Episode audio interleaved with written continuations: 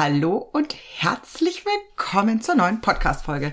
Jetzt, als ich mich hier hingesetzt habe, um die neue Folge aufzunehmen, ist mir eingefallen, dass wir immer noch kein Intro haben. Äh, was heißt wir? Ich habe mich da tatsächlich einfach überhaupt nicht drum gekümmert und hatte das gar nicht mehr auf dem Schirm. Das muss ich jetzt wieder etwas in der Prio-Liste und in meinem Kopf, glaube ich, nach vorne rücken, sonst wird es nie irgendwas. Genau, das ist mir jetzt als erstes aufgefallen. Dann wird es heute, glaube ich, wieder so ein bisschen ein Potpourri werden, was ich so mitbringe aus der Woche, was ich so erlebt habe.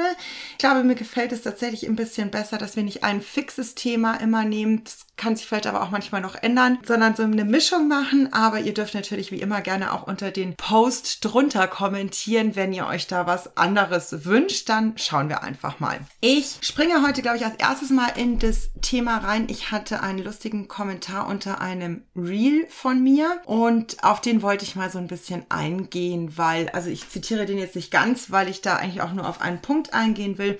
Ähm, ich hatte da ein Reel gemacht zum Thema Schleppleinen. Jeder, der mit mir schon mal gearbeitet hat, der weiß, ich bin ein großer Freund von Schleppleinen und möchte da auch unbedingt die Leute sensibilisieren, dass das situativ für viele Hunde eine wahnsinnig gute Hilfestellung sein kann, um einfach Entspannung in die Situationen zu bringen. Und in dem Reel habe ich mich nämlich dann auch pro Schleppleine ausgesprochen und dann hat also jemand auch drunter geschrieben, naja, also wirklich, äh, wenn jemand von Welpenbeinen an einen Hund hat und der dann mit fünf Jahren immer noch äh, an der Schleppleine läuft, dann ist ja wohl einiges schief gelaufen. So halt richtig abschätzig. Und es ist wieder dieses typische, sehr absolute, was ja dann gerne in so Kommentaren für einen Ton herrscht, so das muss so sein, das kann ja nicht so sein und ich möchte euch da einfach mal mitnehmen, dass das Quatsch ist. Je extremer in diesen Formen gesprochen wird, desto klarer ist auch, das stimmt nicht, weil das Leben ist einfach viel zu komplex und da kommentiert jemand drunter, der ja seinen Hund vielleicht erzogen hat, aber sonst einfach von Hunden und den unterschiedlichen Voraussetzungen, die sie mitbringen, offensichtlich gar keine Ahnung hat. Und ich greife das natürlich hier auch so ein Stück Stückchen auf, weil wir auch den Themenabend die Woche hatten, wo es ein bisschen um diese ganzen dummen Kommentare ging, um diese ganzen Leute, die ihr Halbwissen einfach überall über Social Media verbreiten, auf Hundewiesen verbreiten und Leute immer verunsichern, gerade natürlich ErsthundehalterInnen oder NeuhundehalterInnen, die da irgendwie unsicher sind, die müssen sich dann immer diesem Druck da ausgeben.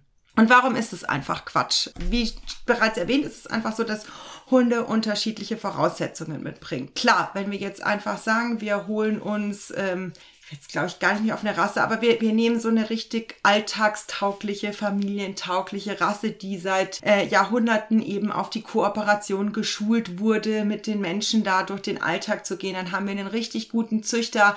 Der Hund kooperiert gut, der macht super gute Lernerfahrungen von Anfang an. Dann ist natürlich die Wahrscheinlichkeit, dass der relativ viel in Situationen freilaufen kann, deutlich höher, als wenn ich zum Beispiel mir einen Welpen aus dem Tierschutz hole oder wenn ich mir den einen Welpen oder auf einen Vermehrer ein, reingefallen bin oder sowas. Und das wird da einfach nicht abgewogen. Und deswegen kommen wir halt wieder zu diesem Thema, bitte, bitte, bitte vergleicht euch nicht. Und immer wenn ihr irgendwelche Tipps oder Aussagen lest oder hört, dann geht wirklich noch mal ein bisschen dahinter und schaut, ob das überhaupt so zu euch, zu eurem Hund und zu eurem Leben passt. Ja, das ist einfach total wichtig, da immer wieder ein bisschen zu reflektieren, weil es einfach ist, wenn ich jetzt einen Hund habe, der ein totales Trauma mitgebracht hat, der gewisse Trigger hat. Ich habe aktuell ein, eine Hündin im Training, die wohnt im städtischen Umfeld. Die ist sehr kooperationsfreudig mit ihren äh, Bezugspersonen. Das ist eine ganz, ganz tolle Hündin. Wir haben eigentlich gestartet ein bisschen mit dem Thema Hundebegegnungen ähm, und so, genau, und Ruhe im Büro. Das läuft alles richtig gut. Und es gibt aber einen Auslöser, wo die immer in eine totale Angst, Schrägstrich, Panik kippt. Und es ist extrem spannend. Spannend klingt jetzt wieder so positiv. Es ist natürlich total furchtbar anstrengend für alle Beteiligten. Aber es ist einfach wahnsinnig spannend, weil wir bisher den Auslöser noch nicht gefunden haben. Also es sind keine keine für uns wahrnehmbaren Geräusche oder Gerüche, aber irgendwas ist es. Und deswegen, dadurch, dass man nicht einordnen kann, wann das auftritt, muss die aktuell natürlich permanent gesichert laufen, ja. Das geht einfach gar nicht anders. Die ist an einer langen Schleppleine, da kriegt die wahnsinnig viel Bedürfnisbefriedigung und wir sind natürlich auch an einer Ursachenforschung und wir werden da auch weiterkommen. Ich möchte das hier gar nicht weiter so äh, aufdröseln, aber das kann ein Grund sein, warum ein Hund einfach an einer Schleppleine läuft. Oder auch die Wali läuft ja relativ viel an einer Schleppleine. Die Wali kann in Parks wunderbar ohne Leine laufen. Da, wo kein Wild und sowas ist, ist es überhaupt gar kein Problem, weil die sich nicht großartig für Jogger, Fahrradfahrer oder sonstiges, also da ist die super umweltsicher. Das ist kein Thema. Aber ich bin ja halt nicht so gerne in Stadtparks unterwegs, weil mir das immer zu voll ist und wir ziehen halt dann doch eher den Wald gegen zum Gassi vor und äh, oder halt hier bei uns im Viertel und da ist Straße, da ist die halt einfach angeleint, weil das für uns deutlich entspannter ist und die Mali einfach auch sehr reaktionsschnell ist, wenn die was in die Nase kriegt. Ich habe da schon viel rausgearbeitet, dass sie häufig wirklich gut steht bei vielen Dingen und stehen bleiben kann, aber halt einfach nicht zuverlässig, wenn es zu spannend wird. Und dann geht natürlich die Rücksichtnahme dem Wild gegenüber absolut vor. Und das ist auch einfach wichtig, mal mit zu beobachten, wenn jemand so einen Satz hinklatscht, das ist ja so, ey, was, was, was willst du denn damit sagen? Dann siehst du vielleicht deinen einen Nachbarshund, über den du dir dann Urteil erlaubst, aber halt auch immer in den gleichen Gefilden, wo der vielleicht an der Leine läuft und die fahren aber vielleicht auch regelmäßig ganz woanders hin, wo der auch freilaufen kann. Ja, also und das kriegst du halt einfach nicht mit. Also ich finde es so unreflektiert und undifferenziert, solche Aussagen, ganz schlimm. Und das Ganze jetzt aber natürlich wieder so ein bisschen ins Verhältnis zu setzen. Klar sollte das Ziel sein, dass Hunde zumindest situativ Örtlichkeiten haben, wo sie mal freilaufen können. Ja, das so als Basis. Wie gesagt, man muss dann einfach schauen,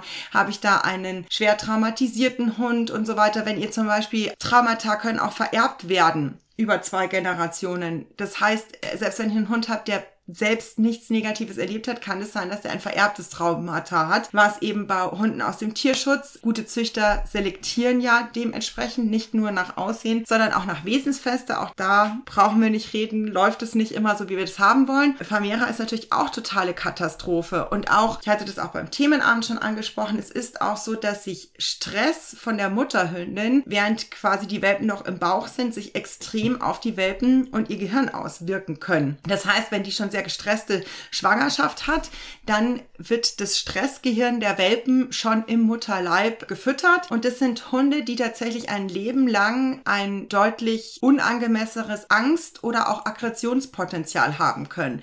Da können wir immer was dran verändern über Training, über Managementmaßnahmen. Ich hatte da als Beispiel im Themenabend zum Beispiel auch genommen, dass ich gesagt habe, es ist, also nehmen wir an, dass sich die Ängstlichkeit sehr auf zum Beispiel Kinder bezieht. Ja, dass ähm, ihr habt einen Hund geholt und der reagiert total furchtbar auf eure Kinder und total verschreckt. Dann kann ich mit dem natürlich daran arbeiten, dass eure Kinder total cool für den werden. Wenn die Kinder gut mitmachen, wenn es gut gemanagt wird, dann habe ich da richtig gute Chancen, das wirklich gut hinzukriegen.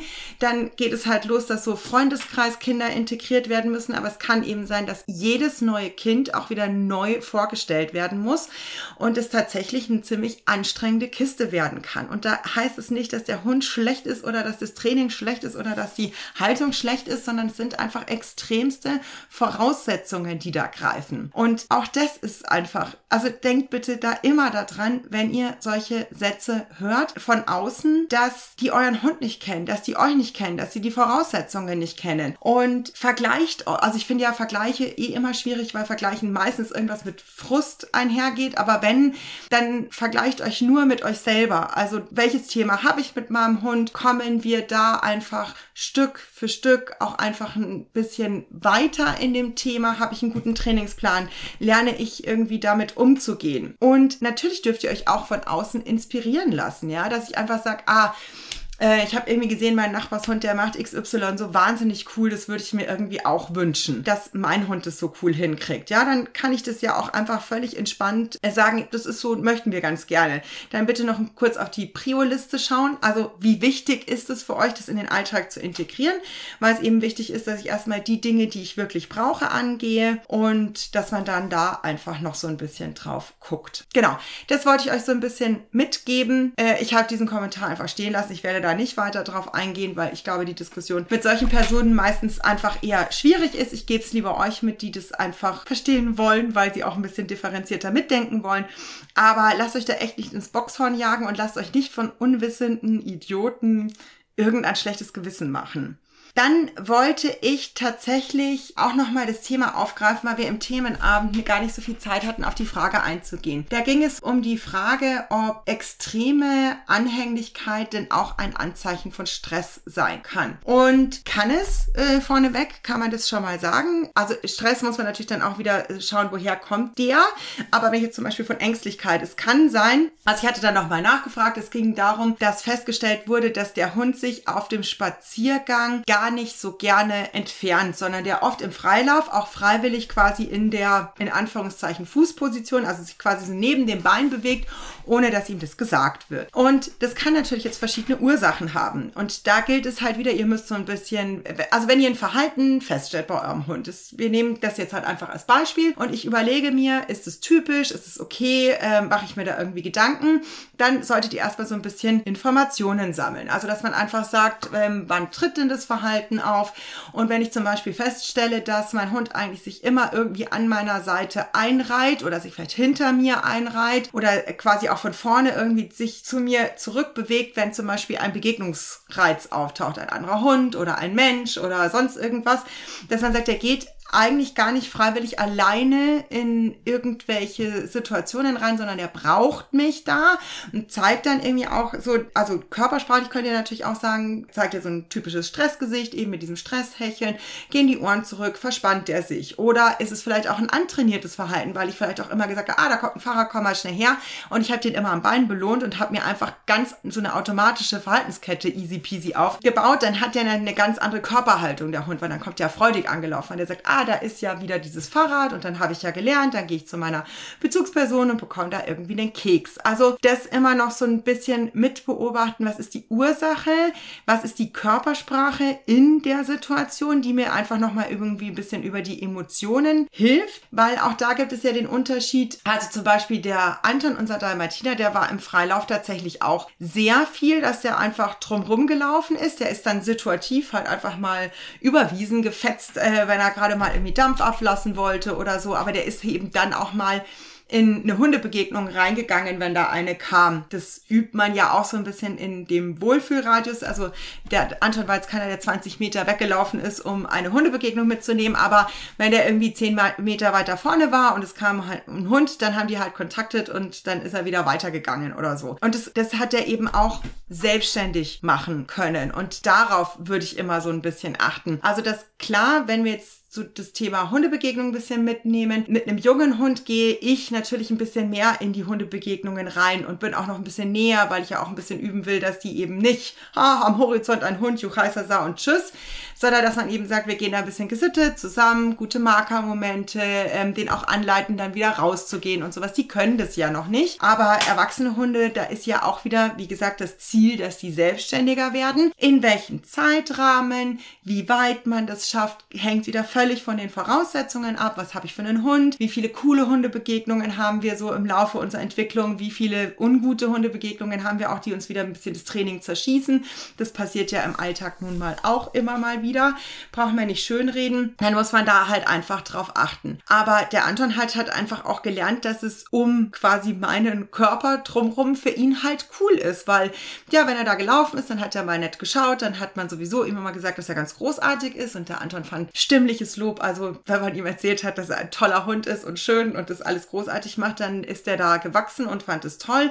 Und dann gab es natürlich auch immer mal wieder das eine oder andere Keks. Und auch dem war er nicht abgeneigt. Und dann habe ich da einfach halt diese Wohlfühlverknüpfung, die ich ja eigentlich unbedingt haben möchte am Ende des Tages. Ich will ja Backup sein, wenn mein Hund wirklich dann doch mal in Situationen kommt, die ihm unangenehm sind, dann soll der sich ja zu mir wenden.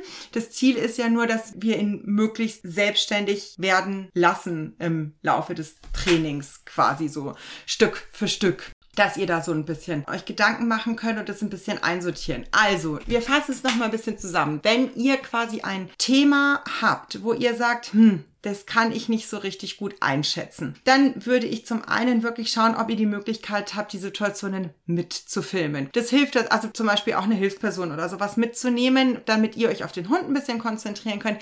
Das hilft manchmal einfach um nach, im Nachhinein, kann heute so schwer reden, im Nachgang äh, nochmal selber sich das ganze Video anzuschauen und nochmal vielleicht Informationen zu sammeln, weil es ja doch im Alltag manchmal sehr schnell geht. Dann würde ich auch so ein bisschen einfach dokumentieren, an welchen Tagen, in welchen Orten. Also da machen wir wieder einen kleinen Schlenkerer. Es ist auch total spannend, weil ich aktuell im Training Hunde habe, die auf die Hitze extrem unterschiedlich ähm, reagieren und das ist gar nicht ungewöhnlich. Es gibt nämlich die Hunde, also Hitze ist ein Stressor für Hunde und es gibt dann die Hunde, die von der Hitze schon so platt sind, dass die einfach gar keine Kraft mehr haben. Also ich habe so Hunde, die ein Hundebegegnungsthema haben und wenn es so heiß ist, latschen die einfach an Hunden vorbei, weil die einfach keine Kraft und keinen Nerv mehr haben, sich jetzt auch noch irgendwie aufzuregen und in die Leine zu springen. Das geht nicht mehr. Und ich habe andere Hunde im Training, und da ist es so, dass der Stress der Hitze so auswirkt, dass sie eigentlich krätzig, krätziger in Anführungszeichen werden, dass die quasi schneller auf der Palme sind, weil die schon so überanstrengt sind. Und das ist ja auch wieder so spannend. Da, da auch, wir sind wieder, es ist völlig individuell und es ist auch manchmal so, dass man gar nicht sagen kann, mein Hund ist so bei Hitze und mein Hund ist so bei Hitze, sondern da spielen auch noch andere Faktoren mit rein.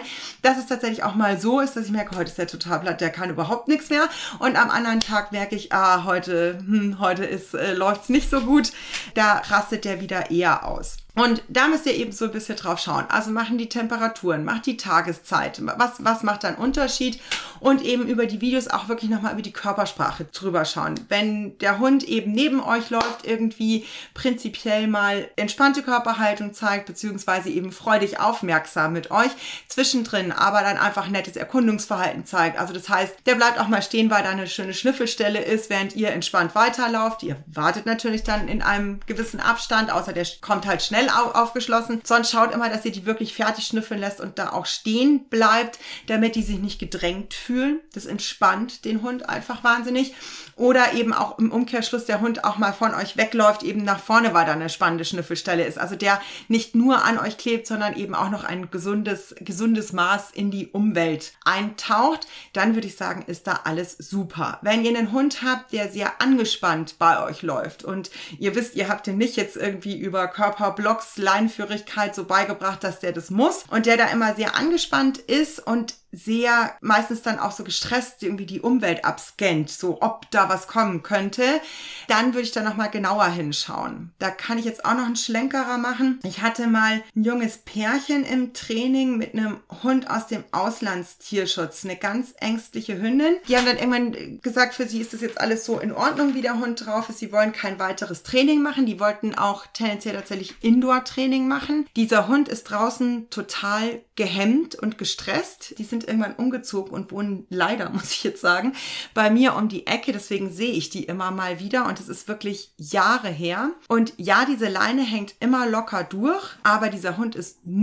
0,0 entspannt. Es geht dem überhaupt nicht gut. Das muss man einfach mal klipp und klar sagen. Die läuft immer angespannt, die traut sich einfach nicht irgendwie in die Umwelt zu springen, weil die so Angst vor dieser Umwelt hat. Das ist einfach total furchtbar. Und das habe ich tatsächlich immer wieder mal im Training, dass man da Leute hat, die auch sagen, nee, wir können den super freilaufen lassen, weil der entfernt sich nicht. Und wenn man sich dann die Körpersprache anschaut und sagt, ja, der traut sich nicht, sich zu entfernen, das ist nicht, weil der gerne entspannt um dich rum ist, sondern der traut sich einfach nicht, sich von dir zu entfernen, weil er die Welt so gruselig findet. Dann gibt es halt immer den einen Teil der Menschen, die so, okay, wow, und was dran ändern wollen. Und manche ist tatsächlich leider Gottes das Ziel des Freilaufens. Das reicht denen aus. Ob es dem Hund dabei gut geht oder nicht, ist tatsächlich zweitrangig. Hauptsache, man muss, können wir den Bogen wieder an den Anfang. Hauptsache, es muss keine Schleppleine an den Hund. Also, ich glaube, wir brauchen nicht darüber reden, ähm, welches Team ich da bin. Und da würde ich immer sagen, hey, natürlich, dann kriegt er eine, eine, eine Schleppleine dran. Oder auch ältere Hunde. Ja, das sehe ich auch immer wieder. Also, ich möchte da auch noch mal kurz zu diesem ganzen ohne Leine laufen, bibabub. Der Anton ist extrem viel ohne Leine gelaufen und der Anton ist tatsächlich auch im städtischen Umfeld extrem viel ohne Leine gelaufen. Aber erstens ist es einige Jahre her. Es waren wirklich noch andere Zeiten. Da war nicht so viel los und ich war nicht handydaddelt unterwegs. Der Anton und ich, wir waren da auch schon zu zweit unterwegs. Er ist ohne Leine da irgendwie rum, hat schön erkundet, er hat an den Straßen gewartet. Wenn uns jemand entgegenkam, habe ich den angesprochen. Der ist neben mir äh, an diesen Leuten vorbeigelaufen, dann ging es wieder weiter. Das war tipptopp. Das kann man schon mal machen. Ich habe wieder den Faden verloren, wo ich jetzt eigentlich drauf raus wollte. Das darf schon auch das Ziel sein. Himmel, ich bin jetzt von der Schleppleine. Ach so, genau. Ah, zum Alter wollte ich. Jetzt bin ich wieder da. Ähm, bei uns hat es natürlich dann sowieso, als die Mali kam, weil mit zwei Hunden teilt sich die Aufmerksamkeit. Dann ging das nicht mehr, sondern es war mehr alleine dran. Aber das ist ja auch einhergegangen, dass als die Mali kam, der Anton auch tendenziell älter geworden ist und die werden reaktionsschwächer. Auch Hitze jetzt merkst du manchmal, dass die Hunde viel länger brauchen, um irgendwelche Sachen umzusetzen. Und da kann es auch einfach sein, dass ich sage, oh, heute ist heiß, ich merke, der ist ja unkonzentriert, dann macht es einfach Sinn, ihn vielleicht, wenn ich eben irgendwo unterwegs bin, wo viele Reize auch immer wieder kommen, dass ich den einfach alleine laufen lasse, weil es einfach sicherer ist. Ich muss nicht hektisch reagieren, ich musste nicht anmaulen, weil der vielleicht nicht schnell genug reagiert hat. Dann kann das einfach was Entspannendes sein. Wie gesagt, ich bashe hier niemanden, wenn das mit mit eurem Hund im Freilauf bombig funktioniert, do it, sagt ja gar keiner was. Ich möchte nur den Druck rausnehmen für die, die das Gefühl haben, hey, bei uns funktioniert es irgendwie gerade noch nicht so gut oder situativ noch nicht so gut, dann lasst die Schleppleine dran. Das ist viel, viel besser. Ich finde es so viel besser, wenn man einfach sagt, ich kann mich und meinen Hund in diesen Situationen einschätzen und da hole ich einfach das Beste für uns raus. Genau, das äh, wollte ich nochmal mitgeben. Ich mache sehr gerne wieder einen Post fertig. Ich freue mich sehr über euer Feedback und auch eure Gedanken dazu. Wie gesagt, ich weiß, es war jetzt heute wieder etwas äh, Mischmasch hier, da, tralala. Auch das könnt ihr gerne mal sagen, ob ihr es besser fändet, wenn man sagt, nee, bitte, bitte, mach nur ein Thema, dieses Gespringe macht mich verrückt. Ich weiß nicht, ob ich es kann. Es kann auch sein, dass ihr was anderes wollt. Ich ziehe es dann trotzdem durch, das werden wir dann sehen. Aber ihr könnt ja aber eine Meinung sagen. Oder ob, wenn, wenn ihr sagt, hey, nee, ich finde dieses Potpourri gerade gut, fände ich natürlich auch ganz spannend zu wissen. Vielen Dank fürs Zuhören und dann freue ich mich auf nächste Woche.